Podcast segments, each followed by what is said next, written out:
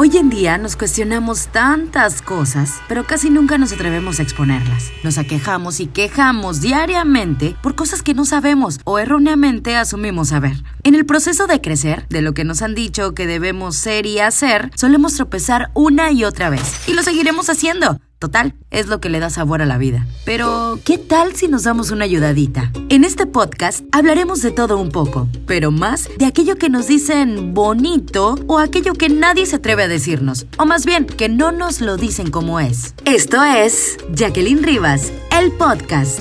Oigan, el podcast con Jacqueline Rivas. Conmigo.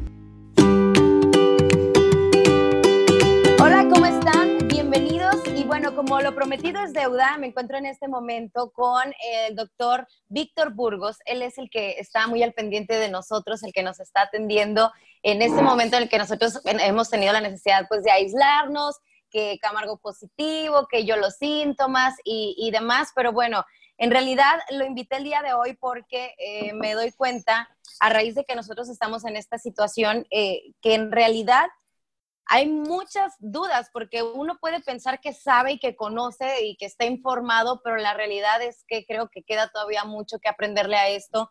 Sobre todo, si nos metemos al tema de la responsabilidad, pues si supiéramos realmente cómo está la cosa, creo que todo cambiaría, ¿no? En, el comportamiento de nosotros.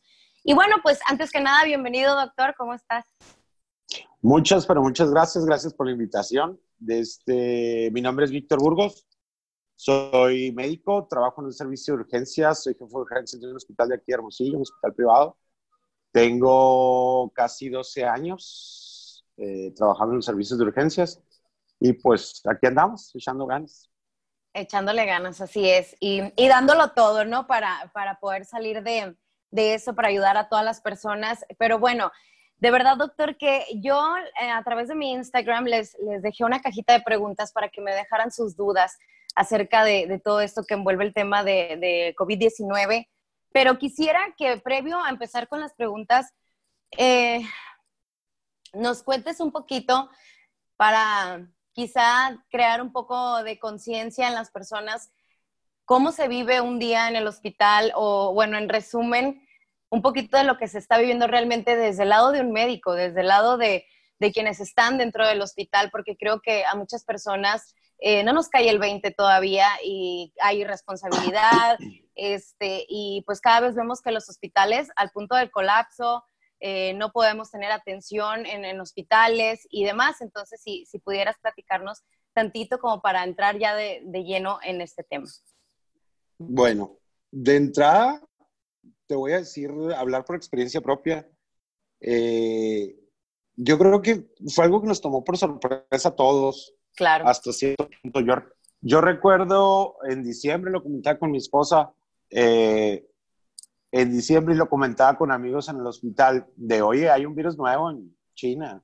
Y ah, no te preocupes, no pasa nada. Lo ves bien lejos, ¿no? Y, ah, no va a llegar, no va a pasar, no va a llegar, no va a pasar conforme fueron pasando el tiempo, pues ya ves lo que pasó en Europa, luego que ya Estados Unidos, y luego ya entras en la etapa de la ansiedad, ¿no? De, o sea, si ya llego, si ya llego a Estados Unidos, no tarda en pegar aquí en México, o sea, somos frontera, y vaya, fue mucho el, los altibajos en ese tiempo, eh, incluso hablando por experiencia propia, pues yo tomé la, la decisión de aislarme de mi familia. Estuve casi dos meses y medio fuera de mi casa.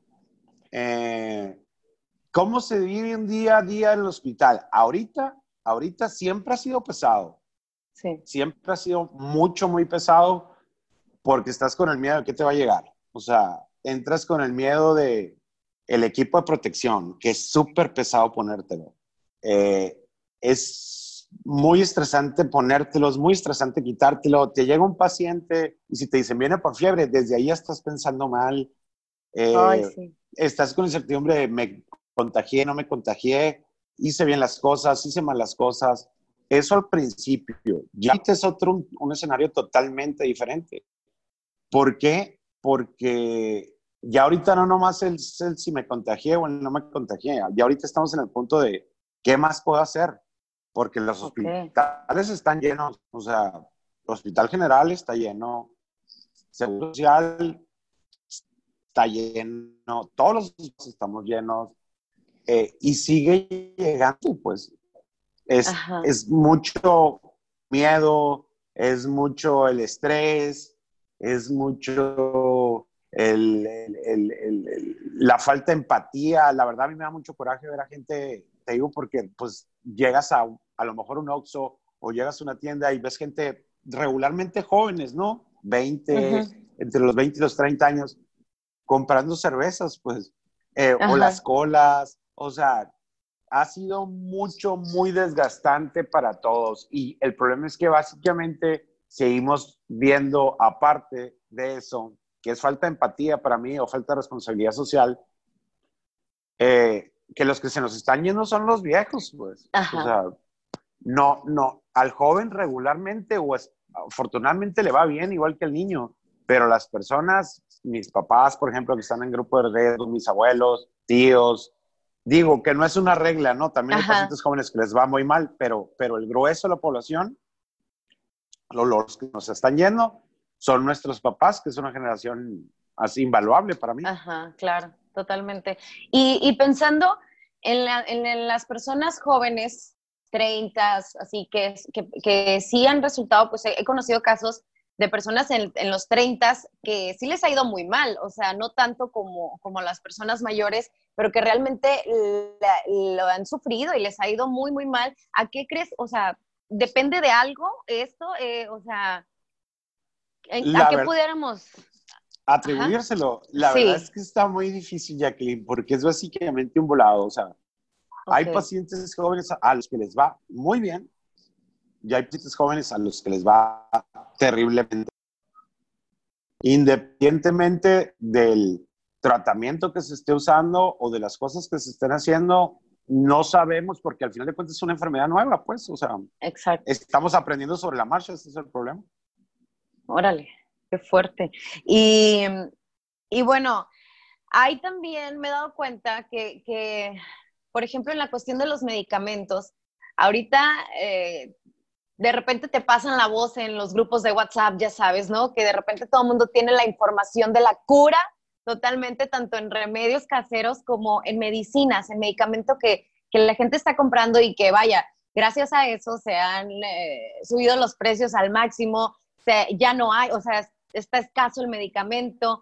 Y he, sabido de, de, personas que incluso ni siquiera tienen este, un diagnóstico de COVID, o sea, ni siquiera tienen, pero ya han corrido a comprar los medicamentos por si se les ofrece, o sea, por si acaso. Entonces, cuando alguien ya está este, batallándole con el virus, eh, pues no encuentra eh, las medicinas. Pero algo que, que quisiera preguntarte es, todos los medicamentos, por ejemplo, ivermectina, que es la de moda ahorita, ¿no? Que no encuentra en ningún lado, que el precio lo subieron casi al triple. Este, por ejemplo, está bien que yo tenga y agarre todos los medicamentos, tengo síntomas que creo que tengo los síntomas de COVID, entonces corro, compro los medicamentos y me los empiezo a tomar, o depende de cada persona y sus, creo yo, ¿no? No sé, tú dime, y, su situación es el medicamento que vas a tomar. Quisiera hablar de esto con la gente porque creo que se crea un pánico, entonces todos salen corriendo por todas las medicinas y cuando realmente alguien la ocupa, pues no hay de esa medicina. Entonces, quisiera que me platiques un poquito acerca de este rollo con el medicamento. Eh, el tratamiento debe ser individualizado para cada persona. Dependiendo de sus síntomas, va, va acorde el medicamento que le vamos a prescribir. Se ha, dicho, se ha dicho muchísimo la ivermectina, pero lo mismo, lo mismo pasó con la hidroxicloroquina al principio. O sea, te estoy hablando por allá de abril, marzo, el 16, el 16 de marzo fue, 16, 17 de marzo fue el primer caso aquí en Hermosillo. Cuando ya se venían las guías, venían eh, tratamiento base de, lo de, la hidroxicloroquina. Y lo mismo pasó, ¿eh? O sea, tú llegas a una farmacia a comprar, a comprar hidroxicloroquina, que es el mentado plaquenil, que muchos pacientes utilizan para otro tipo de enfermedades como artritis reumatoide o lupus o cositas así, y no lo encontraban porque la gente fue y los compró. Lo mismo pasó con la ivermectina. Eh, hay mucha controversia entre si sirve o no sirve. ¿eh? O sea, no te puedo decir. De hecho, las guías internacionales dicen no sirve de nada. Hay estudios, eh, a lo mejor no muy serios o de que no tengan un respaldo con una universidad reconocida, que dicen, sí sirve. El problema es que como yo siempre he dicho, todo el mundo tiene algo de médico, pues, y si escuchas, y, o sea, y la gente se arrancó y lo compró. O sea, el problema es básicamente ese. O sea, el tratamiento debe ser individualizado. Hay pacientes a los que les va muy bien únicamente con sintomático. ¿Qué es esto? O sea, tómate paracetamol, muchos líquidos y quédate aislado. Sí. Y así se la pasan y les va muy bien. Es que de hecho, este, sí, me, sí me llegan preguntas a mi Instagram y me dicen, ¿qué tratamiento estás tomando? ¿Y qué estás tomando? ¿Y, qué y yo no quiero, pues, decirles esto y esto, porque siento que van a salir corriendo a comprarse eso y, pues no. Entonces, aparte, y por ejemplo, eh, ayer subí una historia y salía el paracetamol y la aspirina, ¿no? Y me dicen, oye, ¿no te, y, por qué no te dieron este? Porque, y no te dieron la ivermectina y no te dieron, y es como que, no puede ser, estás tomándote nomás eso y necesitas lo demás. O sea, es como dices, todos tenemos un poquito de médico, ¿no? Ah, claro. Entonces, entonces sí quería como, como aclarar esto, es, depende tu síntoma, es el medicamento que vas a tomar y, punto. Sí, sí, va en escalada, o sea, es muy diferente el tratamiento de un paciente ambulatorio, como es tu caso, por ejemplo, o el caso de Marco Antonio, al caso de un paciente hospitalizado o un paciente en terapia intensiva. O sea, a esos pacientes, por ejemplo, les damos ivermectina y les hace lo que el viento a Juárez. O sea, básicamente nada. Sí. Eh, y va muy acorde a los síntomas, ese es uno. Dos, al tiempo, que esto es muy importante. No todos los pacientes, y te lo digo sinceramente, no todos los pacientes son candidatos a ivermectina. ¿eh? Eh, eso es muy importante, así es. Noto porque hay pacientes a los que no, me empecé con síntomas y los empecé a tomar. Lo único que te vas a curar son los piojos. o sea, porque no te va a curar otra cosa, pues. Ok. Entonces no es para todos la ivermectina. No, no, no es para todos. Perfecto. No, no es para todos. Qué bueno que lo mencionas. Y va muy acorde al tiempo, ¿eh? También, perdón. como, como vayas avanzando en el... Al, tiempo. O sea, regularmente si nosotros vemos un paciente sintomático, muy sintomático, en los primeros tres o cuatro días, a lo mejor y se la recetamos. Porque después del quinto día, en teoría ya no te va a servir. Si es que te sirve, vuelvo al punto o sea, hay pacientes a los que le recetamos la ivermectina y que se alivian, pero realmente no sabemos si fue la ivermectina, pues. ¿Sí me explico? Sí, sí, sí. O sea, como te digo, es algo nuevo, pues, completamente nuevo esto. Ok, perfecto. Y conforme el tiempo y conforme a la, marcha van descubriendo que, que les ayuda y que, no, y que no ayuda mucho, ¿no? Perfecto. Bueno, entrando al tema y te decía antes de, grabar esto, me interesa un chorro hablar acerca de las pruebas. Ok. Porque en mi Instagram también, lo menciono mucho, ellos eh, son mis principales amigos de redes sociales.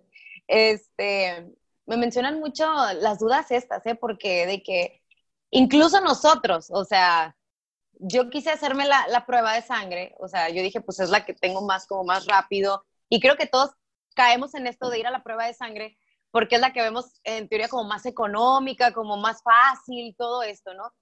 Yo tenía pocos días, la verdad, tenía como unos cuatro días, cinco, si acaso, cuando mucho, que sentía mucho dolor en las piernas y me dolía la cabeza. Pero yo al principio decía, me en las piernas por las varices, pero qué raro porque jamás me habían dolido así por varices. ¿Sabes? Tampoco no es como que tengo un súper problema de varices para que me dolieran al grado que me estaban doliendo.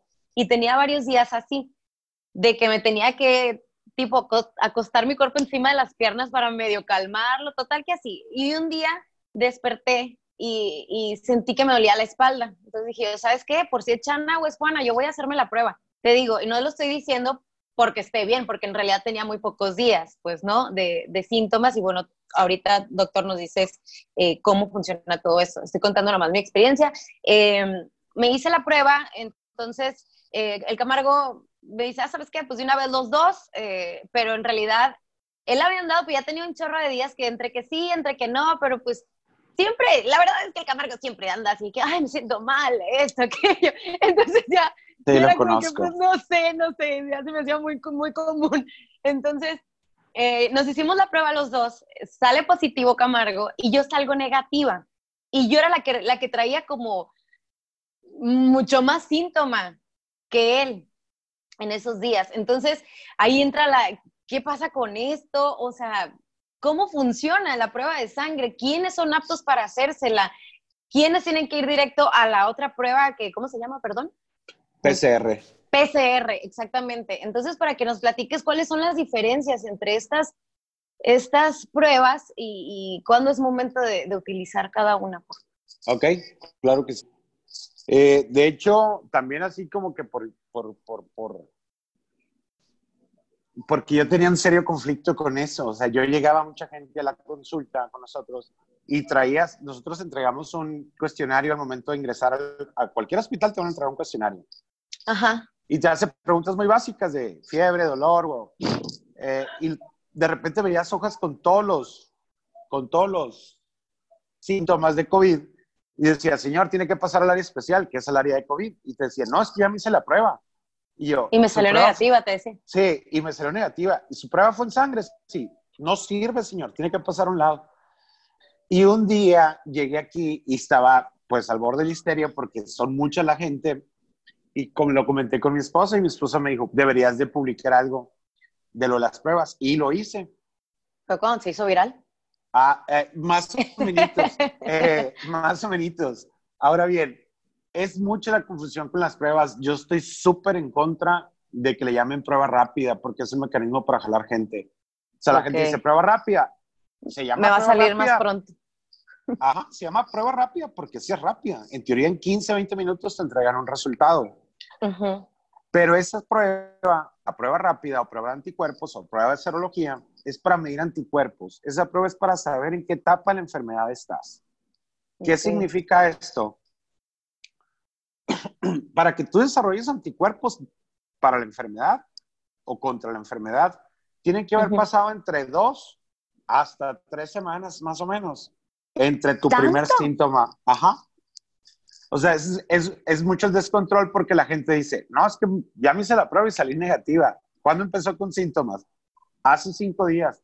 Usted puede tener enfermedad sin tener, sin tener anticuerpos, pues. Y en el Inter, como la gente se relaja porque se le pone una prueba negativa, pues siguen haciendo su vida normal y esas personas siguen contagiando. ¿Cuál es la diferencia? Uno, prueba rápida, prueba de serología, no es diagnóstica. ¿eh? De entrada hay que entender eso. O sea, no es diagnóstica. Hay muchas empresas que lo están haciendo y está bien para detectar a los mentados pacientes asintomáticos que son nuestro dolor de cabeza. Ok. Pero tu prueba diagnóstica o el gold standard es una PCR. La PCR, que es reacción en cadena polimerasa en tiempo real, así se llama, es básicamente el nombre completo. Esa prueba te detecta el virus y es la mentada, el del hisopo, el que te meten un hisopo en la nariz o un hisopo en la, garganta. La que te meten el, cotonete, decimos ah, Exactamente, el que te meten el cotonete por la nariz y la garganta.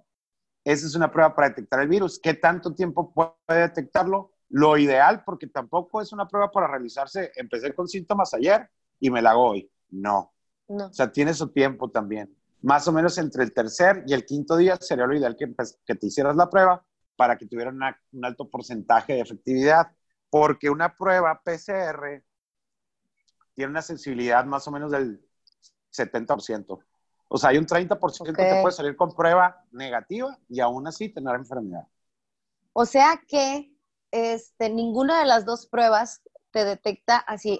Ahorita me, me infecté y ahorita me hago la prueba y sale positivo. Ninguna. No, no, no, no, no. O sea, PCR sería lo indicado en ese caso y no te lo va a detectar. Y anticuerpos, olvídalo. Eso te lo vas a hacer hasta 14 días o 20 días después de que hayas estado enfermo. Vuelvo al punto. La de anticuerpos, que es la prueba rápida en la que te hiciste tú y saliste negativa, esa es para saber en qué etapa de la enfermedad estás. Detecta dos anticuerpos, básicamente, IgM y IgG.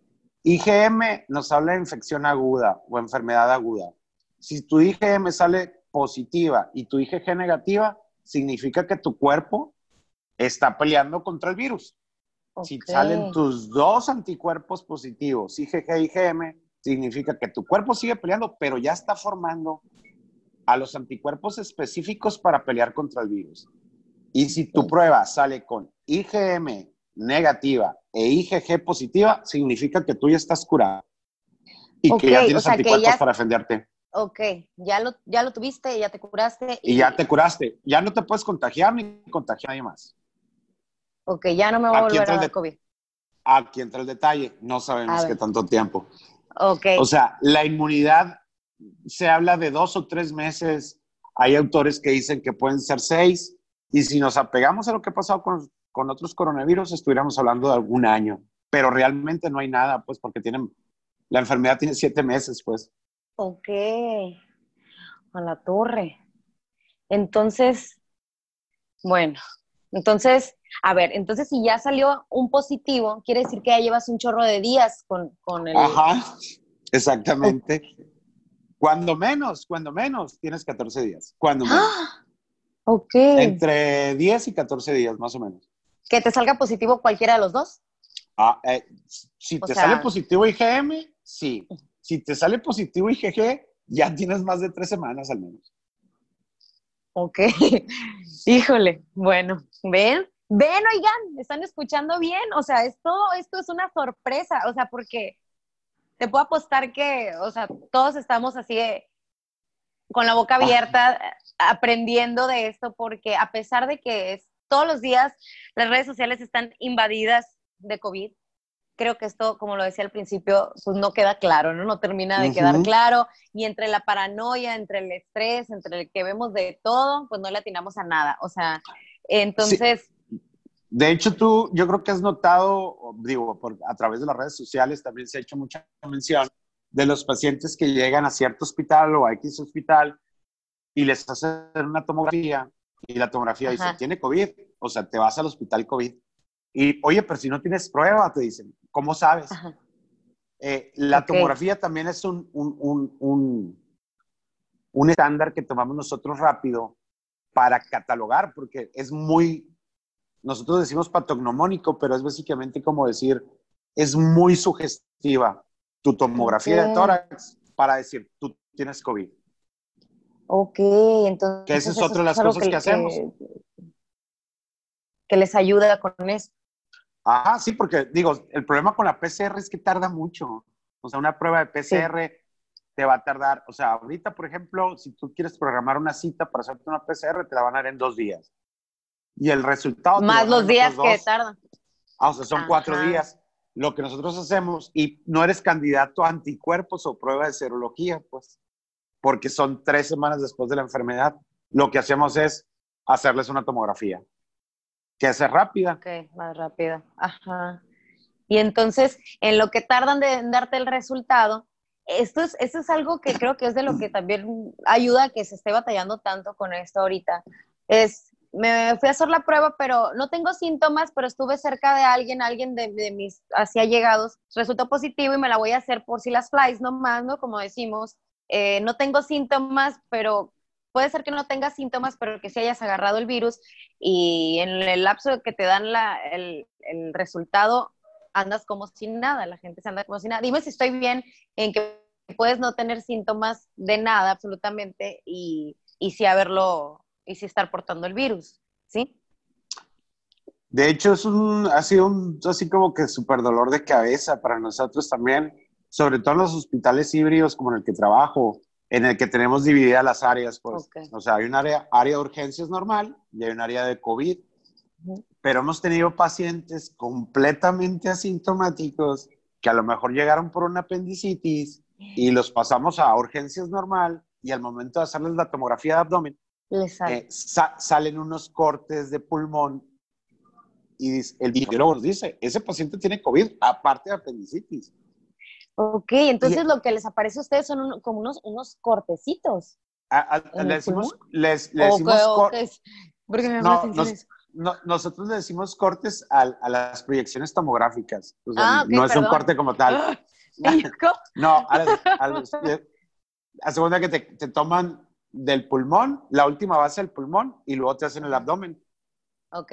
Eh, pero en el, fue una sorpresa para todos porque ese paciente entró por urgencias sin un solo síntoma de COVID.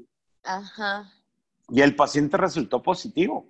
Y en el Inter, pues el médico que lo vio se tuvo que ir a descansar porque no estaba protegido. La enfermera que lo vio se tuvo que ir a descansar porque no estaba protegido, el técnico radiólogo se tuvo que ir a descansar porque no estaba protegido. O sea, sí realmente hay ese tipo de pacientes, los mentados asintomáticos, pues.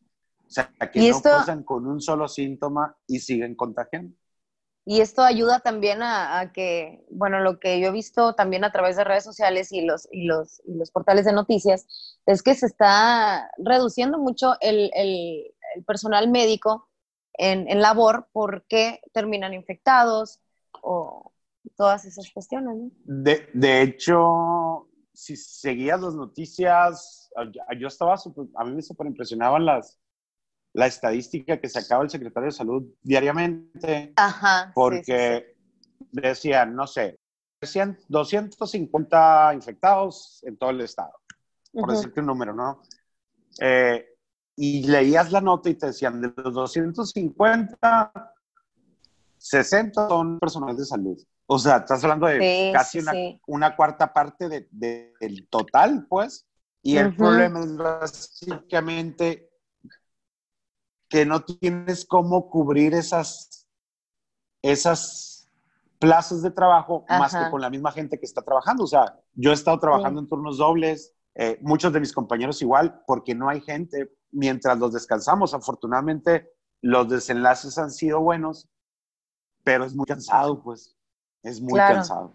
Y luego, ya que mencionas esto de, de, lo cansado que es su labor, este, pues eso que mencionabas al principio de, de, toda la protección que tienen que utilizar, cuéntanos un poquito, o sea, cómo es, qué es lo que se tienen que poner, cómo se siente traer todo esto encima, este, simplemente para, pues, darnos una idea de, porque decimos, ah, bueno, trae protección, pero, pero ¿qué siente el médico que está adentro de todo eso? La, la, ahí te va, día normal, por ejemplo, es llegar, yo, por ejemplo, de mi casa salgo con mi traje quirúrgico, o sea, el de los, salgo con mi traje quirúrgico, llego al hospital, llego al hospital, me pongo un traje quirúrgico nuevo, eh, de ahí ya me paso al área especial, que es el área COVID, eh, ahí recibimos a los pacientes, a los todos, a los que vienen tranquilos o son ambulatorios, a los pacientes que vienen para hospitalizarse, o sea, que vienen más o menos, y a los pacientes que vienen muy graves. Y te decía, eh, ahí me pongo unas botas quirúrgicas uh, en mis tenis. Luego me pongo unas botas quirúrgicas largas que me cubren por dentro del pantalón. O sea, queda, el pantalón queda por dentro de esas botas largas. Luego me, pongo, el traje, luego me pongo el traje Tyvek, que es el overall completo.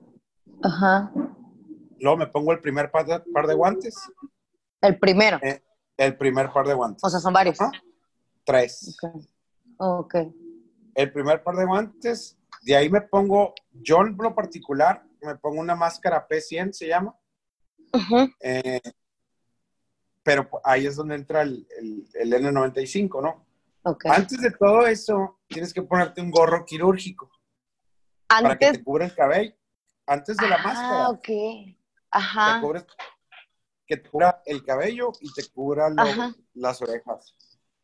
Mm. Eh, de ahí ya viene la máscara N95, después vienen los gogles, después viene un segundo gorro quirúrgico, te pones el otro gorro, después te pones el capuchón del, del, overall, el Tyvek. Ajá. Eh, de ahí te pones el segundo par de guantes. Y una vez que vas a entrar al área, te pones el tercer par de guantes, que sería tu piel, pues. O sea, es decir, cada vez que tú haces un procedimiento o tocas un paciente, te tienes que retirar el tercer par de guantes y ponerte uno nuevo. Ok. Que la verdad, que la verdad, el ponértelo no es problema, ¿eh? O sea, la bronca es el quitártelo. O sea, en, donde, en donde más contagio hay es cuando te lo quitas. Porque ya tuviste contacto con pacientes y dependiendo del paciente, es el grado de exposición que tuviste. O sea, no es lo mismo un paciente joven que nada más viene por dolor de garganta a un paciente adulto mayor que ya viene tosiendo o que viene muy insuficiente, que no puede respirar porque se está generando muchos aerosoles y ese te contamina. Porque es muy, o sea, la diferencia es ponértelo, pues, o sea, ponértelo no tiene mucha ciencia. Porque lo agarras y como quieras. Ajá, o sea, y ahí no estás contaminado, pues. O sea, la bronca de quitártelo, en el quitártelo está la bronca porque cada vez que tú haces un movimiento brusco, por ejemplo, al momento de quitarte el overall, tú estás generando aerosol. O sea, ya ahí te puedes contaminar. O sea, todo es con mucho cuidado. Siempre tiene que estar alguien acompañándote al momento de ponértelo y al momento de quitártelo. Y entre cada paso te tienes que estar aplicando un gel, un gel alcoholado. Ay, Dios. Y es muy, es muy cansado. Y encima va la careta, pues. Una careta de plástico. Y mientras lo traen puesto, pues me imagino, no sé, calor. Pues, ¿Puedes respirar? Es, muy pesado, el, respirar es muy pesado, la verdad. Porque es muy denso. O sea, en mi caso es muy denso por la máscara que uso. Dos, como bien dices, es un calorón de aquellos. O sea, sudas que qué encanto. Tres, no puedes tomar nada ni comer nada en el Inter que estés ahí. Porque, pues, ¿cómo le haces, no? Para quitarte, ponerte. Pues, ajá. Y no puedes ir al baño, lógicamente. O sea, una vez que vas a entrar al área, es así como que ya tienes que haber ido al baño y haberte hidratado bien. O sea, haber tomado agua o algo.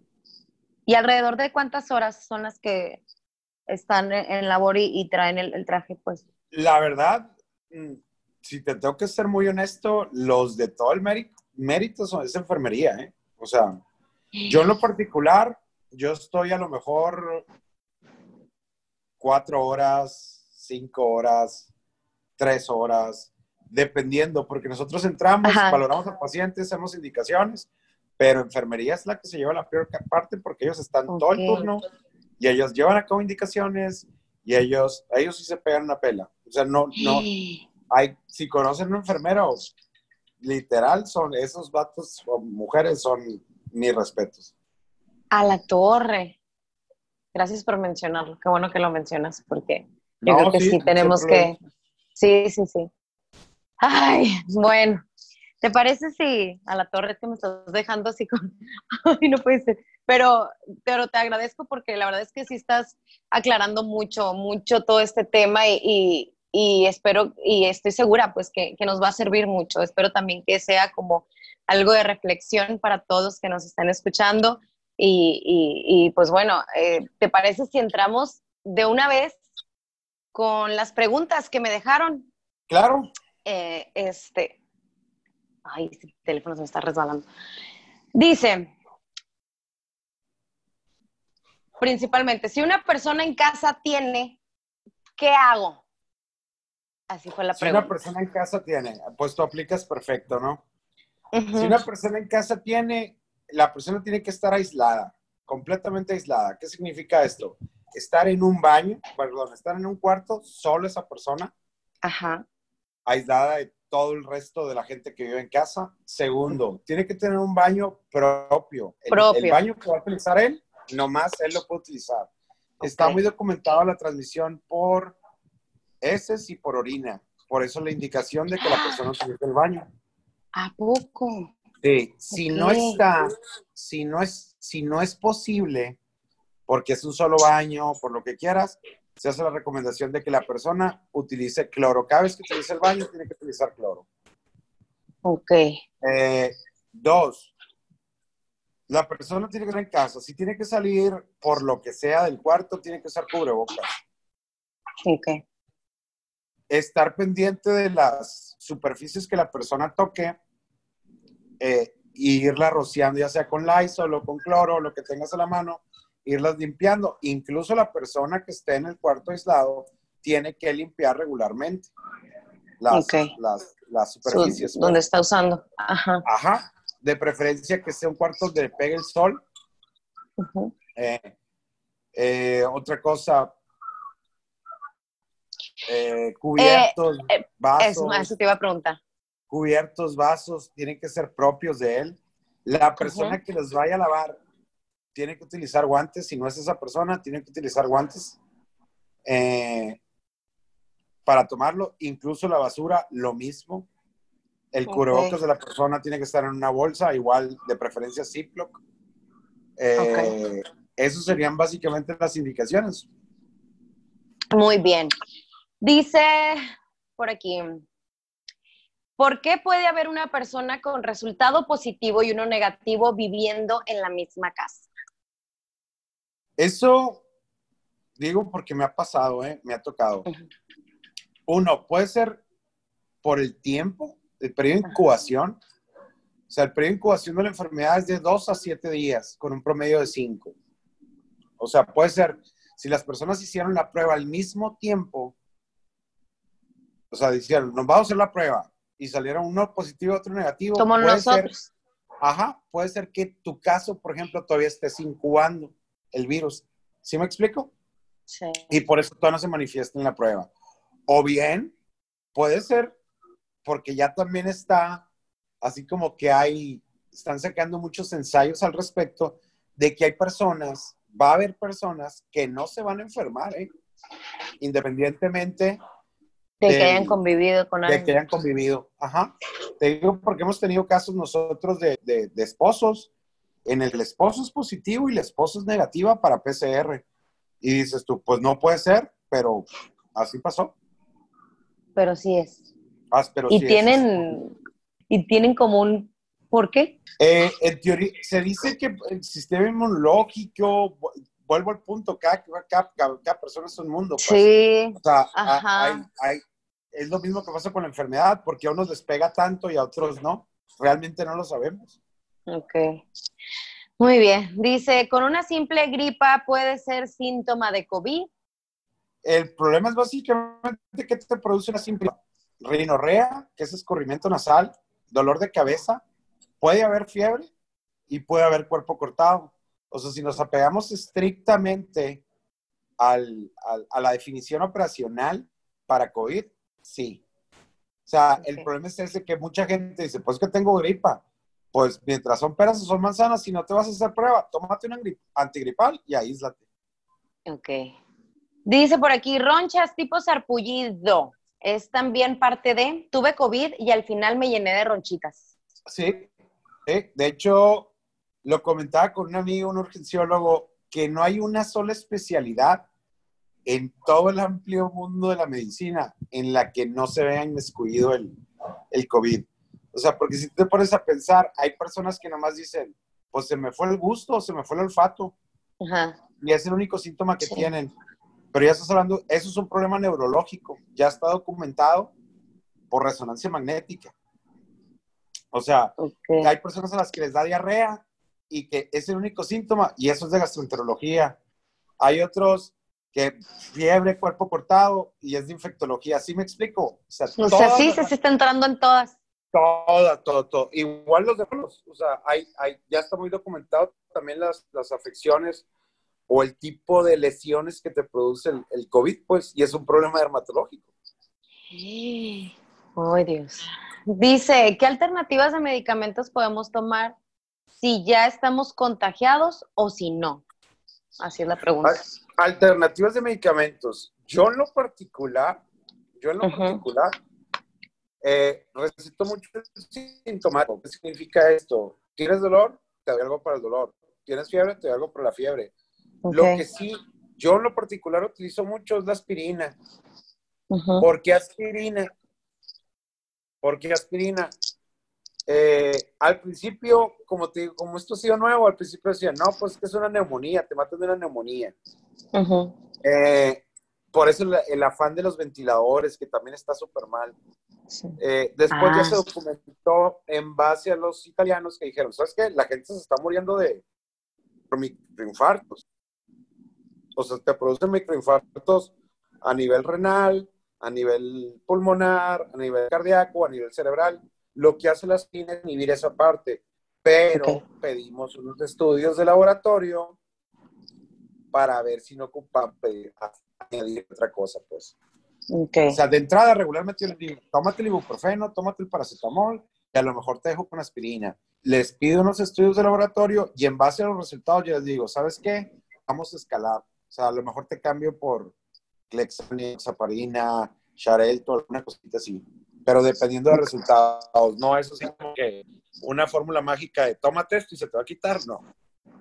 Pero entonces, eh, puede eh, decir, me voy a tomar un ibuprofeno así al, ¿Sí? El, ibuprofeno, el ibuprofeno está súper indicado porque tiene muy buen, es muy buen desinflamatorio, es muy buen analgésico y es muy buen antipirético. Es decir, cumple con las tres funciones básicas. Quita la fiebre, quita el dolor y desinflama.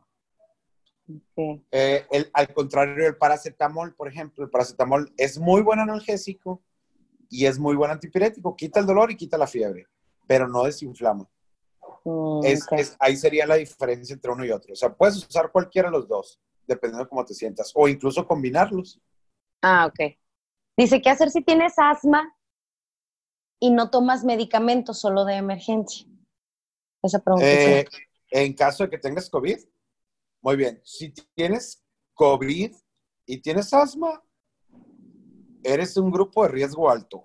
O sea, tienes que tener mucho cuidado con tu enfermedad de base, ¿no? Que sería el asma.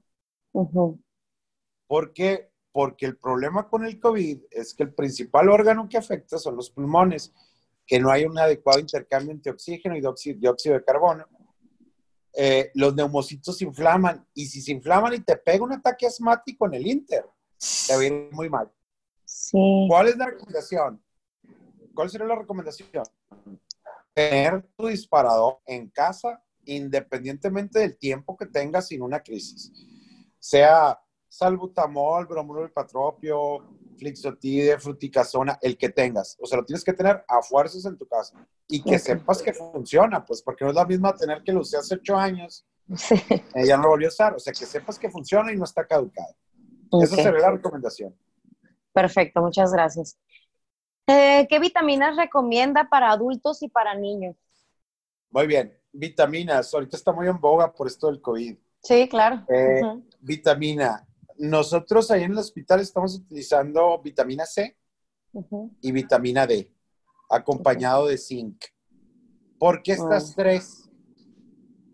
Vitamina D, eh, vitamina C, pues todos sabemos que es un antiviral o ayuda con las infecciones de tipo viral. Vitamina D, esa la agarras del sol. Por eso decía, persona que esté aislada en casa, que de preferencia le pegue el sol. Esto es importante porque de ahí se reabsorbe. O sea, no, no necesitarías estarla tomando si estás tomando el sol, pues. El problema es que aquí en Hermosillo, con 40, 50 grados de temperatura, pues está muy difícil. Pues mejor me la tomo. Ajá, mejor me la tomo, exactamente. Eh, y el zinc, porque ayudan a, a fortalecer nuestro sistema inmunológico. Ok. Perfecto. Dice, ¿se puede realizar ejercicio? Mis síntomas son dolor de garganta y dolor de cabeza en ocasiones. Por supuesto, no está contraindicado. No está contraindicado para nada el ejercicio. ¿eh? eh esto es importante, pero, aquí va el pero, también ya hay documentos o incluso la OMS acaba de aceptar, porque para mi muy particular punto de vista han hecho todo mal, la Organización Mundial de la Salud, pero acaban de aceptar la transmisión por aire. Es decir, si tú vas corriendo detrás de una persona que tiene COVID y tú no estás enfermo, por aire, y no llevas un cubrebocas o no llevas cubiertos los ojos, tienes una probabilidad baja, pero tienes una probabilidad de contagiarte. O sea, ¿cuál es la recomendación? Si quieres hacer ejercicio, hazlo a deshoras. En tu casa. O muy temprano cuando ah, sepas que no hay gente, o muy tarde, o en tu casa. Ok, bueno. Aquí hay otra pregunta que creo que se responde con, una que ya, que ya respondió. Dice, mi esposo salió positivo, yo me hice la prueba dos veces y salió negativa, ¿es eso posible? Ya, ya me respondió que sí, ¿verdad? Eh, ¿Es verdad que todos los casos positivos siempre presentan tos y fiebre?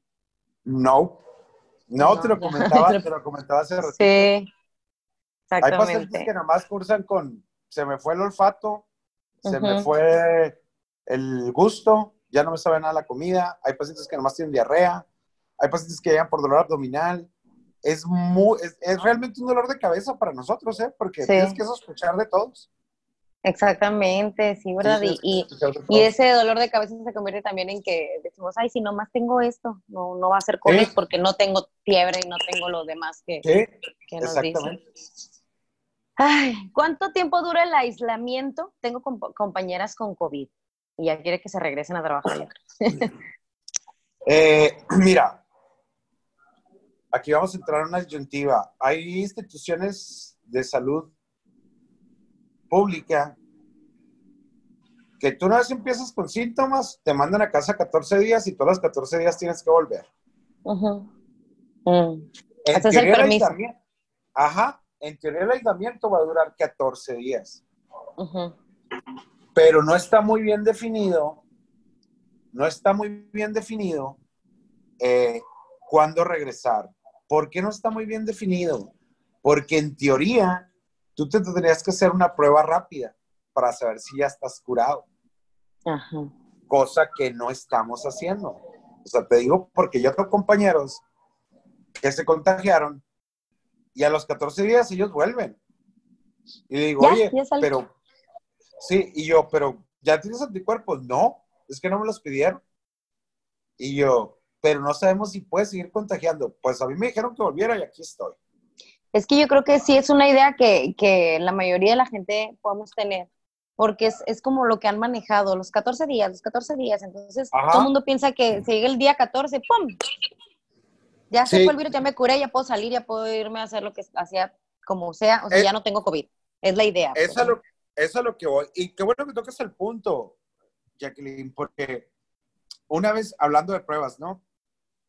Una vez que sales con IgG positivo, que tú dices, ya soy inmune, soy la Mujer Maravilla, o soy Superman, porque ya no me puede dar que estás en lo correcto. Tú ya no puedes contagiar, pero puedes ser vector. O sea, tú puedes, seguir tú puedes seguir arrastrando el virus. ¿Sí me explico? A lo mejor, por eso decimos, no se confíen. Esto significa que a pesar de que tú ya estás curado, si tú tocas una superficie, por ejemplo, que está contaminada, y luego vas y tocas a tu niño o a tu mamá, puedes contagiarlo. ¿Sí me explico? O sea, ya no vas a ser directamente tú, pero a lo mejor por una superficie, por eso la insistencia de independientemente de si ya tienes IgG positivo, te tienes que seguir cuidando, porque puedes seguir arrastrando el virus. O llegar a casa y quitarte la ropa. ¿Sí me explico? Todo eso que sí O sea que, o sea que las personas que ya, que ya, que ya pasaron esto, ¿no? Que ya tuvieron el virus, que, ya, te curaste, ¿no? Ya, bueno. Eh, es más fácil que puedan como agarrarlo y trasladarlo para otras partes. Eh, no, es más no es más fácil, pero lo pueden hacer. O sea, no estás o sea, nada te hace, ajá, no hay un escudo que... exactamente, o sea, porque al final de cuentas, si, tú con tu mano tocas una superficie contaminada y luego vas y tocas a tu niño, por ejemplo, que a lo mejor no, no, no tenía inmunidad y le tocas el labio y tu niño se lleva el labio a la boca o a los ojos. Es volver a eh, empezar con lo mismo. Ajá, exactamente. Ok, órale, bueno. Eh, solo dolor de pecho y cansancio tiene. ¿Me hago examen y dónde? Es lo que pregunto. Eh, yo tendría, yo te diría, ahí sí, si es dolor de pecho y cansancio, tendría que ver mucho la edad de la persona, tendría mucho que ver si la enfermedades o no. Si es una persona joven, dijera. Creo pues, que es una persona joven, ¿eh? Sí. Yo dijera, espérate, tranquilo, sigue vigilando que no se aparezcan otros síntomas eh, y dependiendo del tiempo, o sea, si empezaste hace cinco días, ya te dijera, pues, ¿te puedes hacer la prueba? Sí, para confirmar, pero tendría mucho que ver. Ahí la semiología o el interrogatorio es muy básico. ¿Has tenido perdón, contacto con personas positivas? ¿Has tenido otros síntomas? ¿Cuándo empezaste? ¿Cómo empezaste? ¿Cómo te duele? Son muchas preguntas, pues. Ok. Dice, ay, me cansé. Si me ha dolido la garganta, pero traigo puntitos blancos y muy irritada, ¿puede ser COVID o no necesariamente?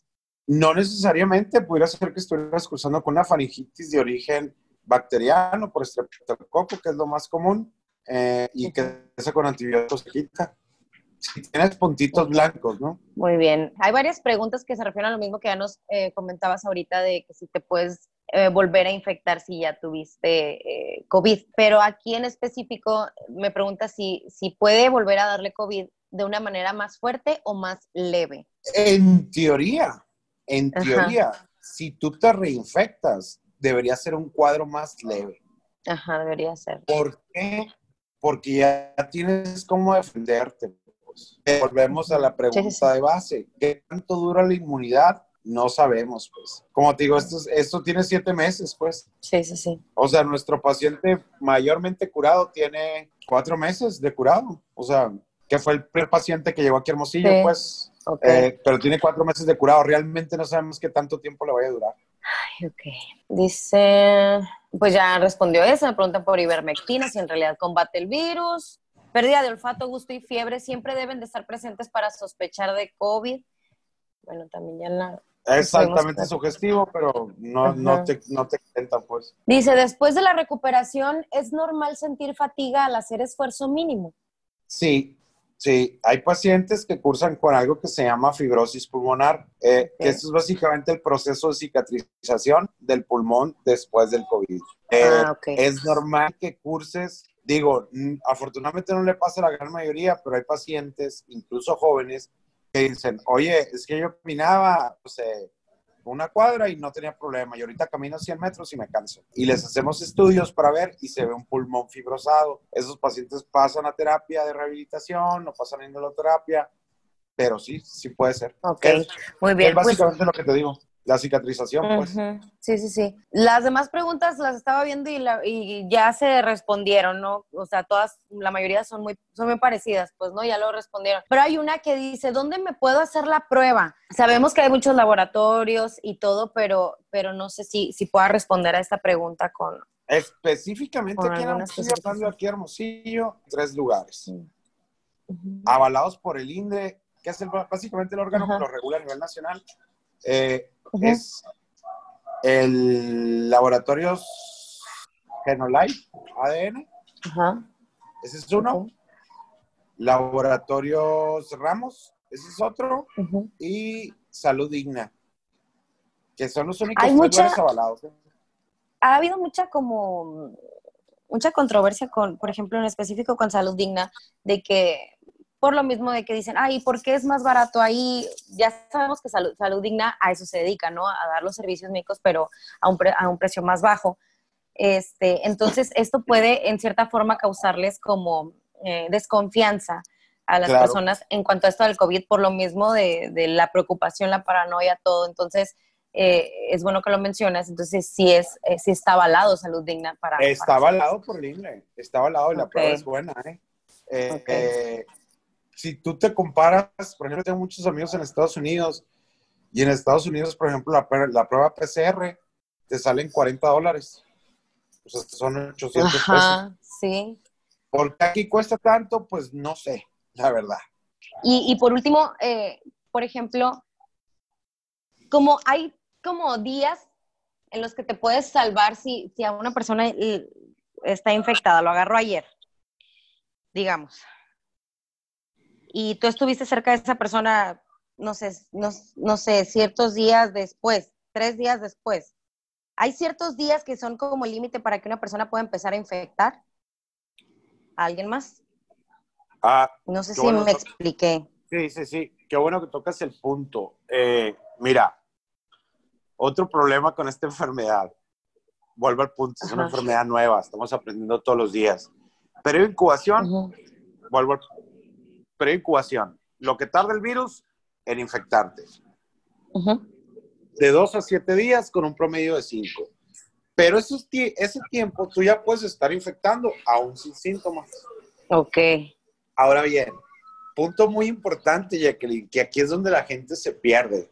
Ajá. Si tú empiezas con síntomas hoy, que es martes, Ajá. empezaste, supongamos, con dolor de garganta, traes fiebre, y tienes tos. A lo mejor te dura tres días, que digamos de aquí al viernes. Y el sábado ya andas bien. Pero el martes, entre el martes y el viernes o el sábado, puede ser que te pongas sumamente mal. Ok. O sea, lo que estamos viendo nosotros es, empiezan con síntomas un día, duran con sintomáticos muy mal los primeros tres días, y entre el séptimo y el onceavo o doceavo día es cuando se vienen las broncas. Por eso me hincapié de, oh. ¿tienes síntomas? Sí, vete a tratar. O sea, de una vez. O sea, que no confiarnos, pues. Así es, porque la gente, exactamente, la gente se confía y dice, no, pues me duró tres días y ya se me quitó todo.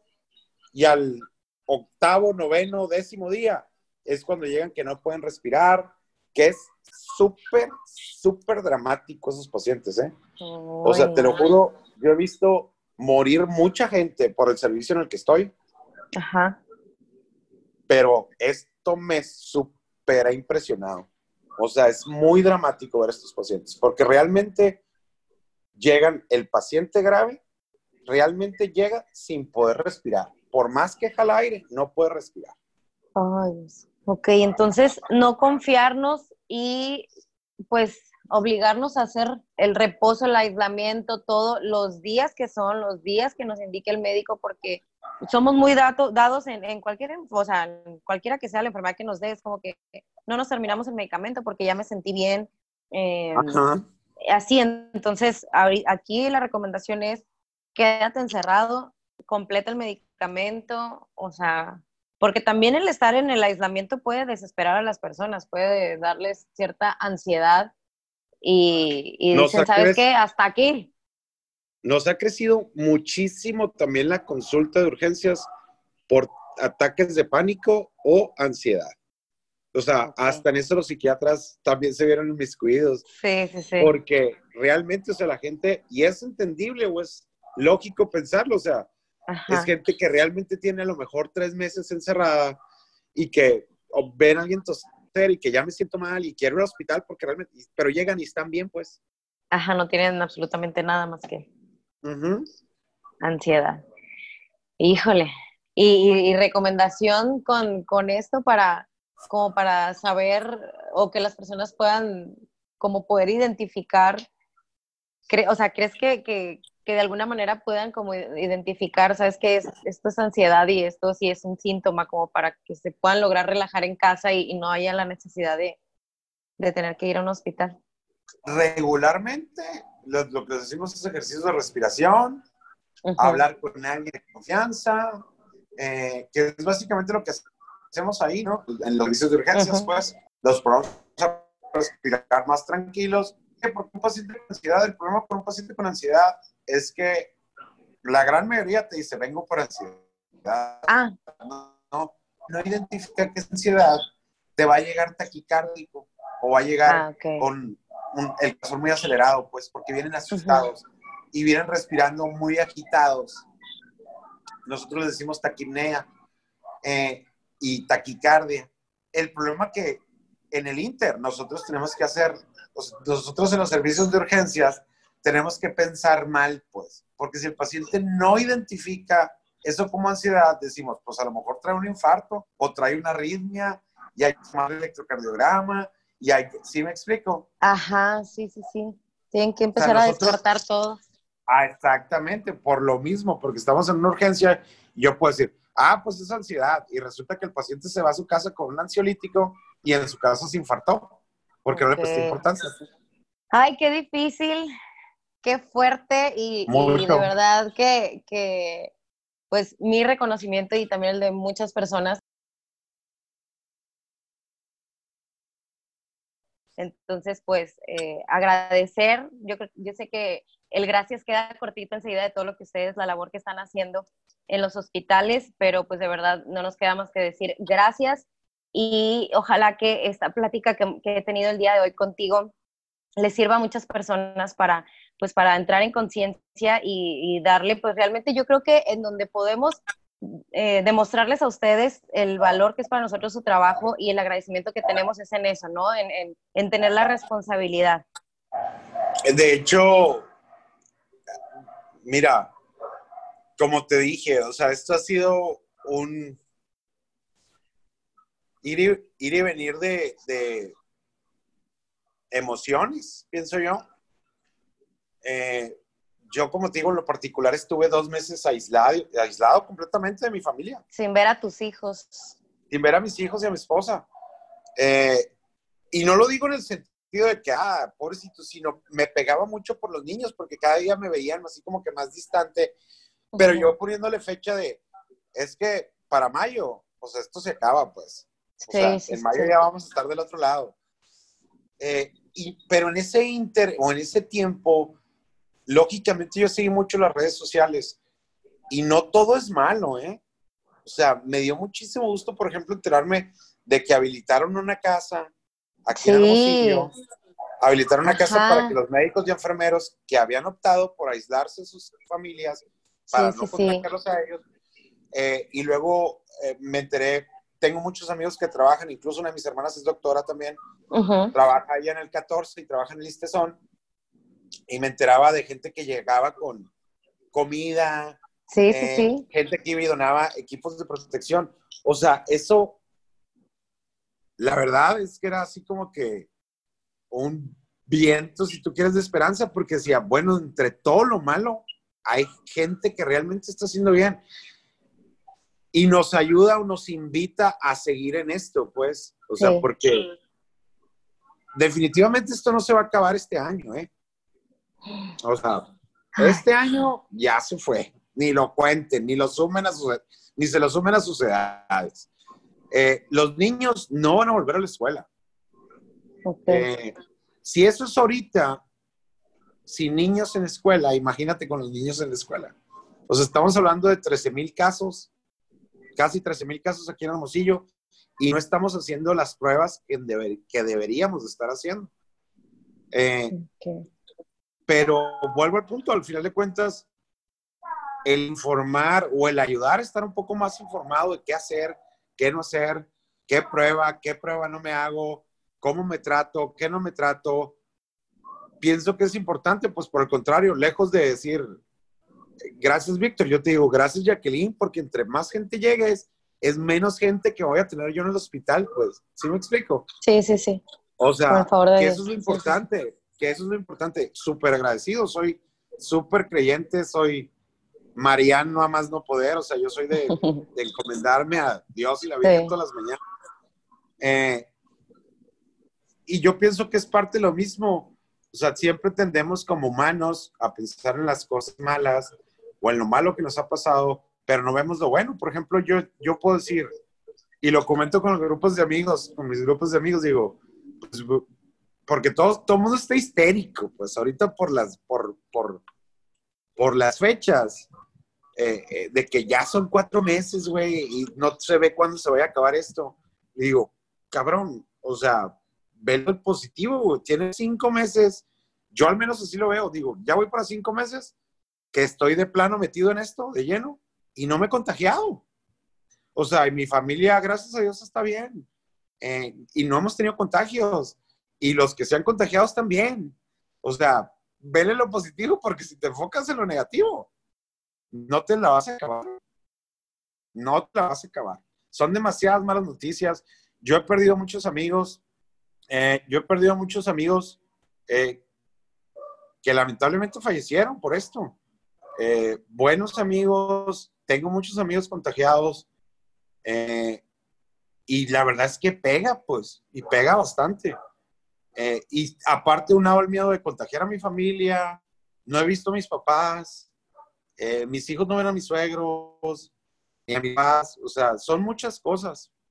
Realmente ahorita no es, digo, nunca es tiempo de enfermarse, pero ahorita menos, o sea, porque realmente los hospitales están llenos. Eh, tenemos listas de cera muchas, o sea, mucha gente. Eh, además de que hay mucho personal de salud contagiado. O sea, esto es importante, ¿por qué? Porque a lo mejor las personas idóneas para verte, o sea, llámese un médico internista, llámese un médico intensivista, llámese un médico urgenciólogo o un neumólogo, uh, no van a poder atenderte porque están contagiados en casa. O sea, si estás hablando de que van a estar 14 días en promedio, a lo mejor el que te está atendiendo es un dermatólogo que no sabe ventilación mecánica, o un ginecólogo, o digo, que le superentran, ¿eh? Porque sé que se bajan, pero no es lo ideal, pues.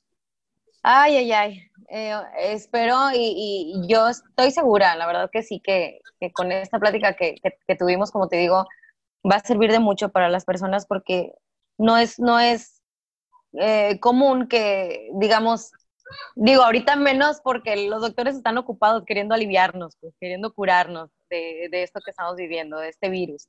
Entonces, qué padre que, tú eh, nos diste la oportunidad de poder platicar contigo todas nuestras dudas para así poder, digo, es, como si hubiésemos tenido todos en este momento una consulta contigo eh, gratis. este, para, para poder pues ayudarnos un poco en, en, ese, en esa duda, en esa duda, en esa desinformación que podemos tener también con todo esto. Entonces, Víctor Raúl Burgos, doctor, muchísimas gracias por, por aceptar la invitación a hablar de esto. Y pues bueno, que Dios te bendiga, gracias por tu labor, aunque ya me dijiste que, que, que el agradecimiento es, es, es que hagamos eh, que más gente se entere de todo, pero verdad que no, no podemos evitar el, decirlo. Muchísimas gracias porque ahorita yo, yo sé que hay mucha gente que quisiera decirles y hay muchos programas que, por ejemplo, en la radio es de, decíamos, a las 7 de la tarde sal, apláudele a los médicos, haz esto, pero de verdad de, de voz te puedo decir, eh, hablando por muchas personas, que les agradecemos todo lo que están haciendo por nosotros, lo que hacen siempre con su trabajo, porque verdad que tienen que tener verdadera vocación para dedicarse a esto porque si bien siempre pueden pasar por cosas muy, muy fuertes, eh, ahorita creo que, es algo que ni ustedes mismos como médicos se habían imaginado que podían vivir, y ya lo mencionaste ahorita. Entonces, pues nuestro reconocimiento de nueva cuenta, muchísimas gracias, y este, pues aquí vamos a seguir dándote lata. No, por el contrario. por el contrario, Jacqueline, gracias a ti por la invitación. Como te digo, pues al final de cuentas, el propósito es ese, es informar. Hay demasiada la información que hay eh, recuerden, prueba rápida es para saber en qué etapa de la enfermedad estás. Prueba diagnóstica, PCR. No todos los pacientes aplican para PCR. No todos los pacientes aplican para prueba rápida. Si puedes, quédate en casa, de verdad. Quédate en casa. Si puedes, quédate en casa. Ayúdanos con eso.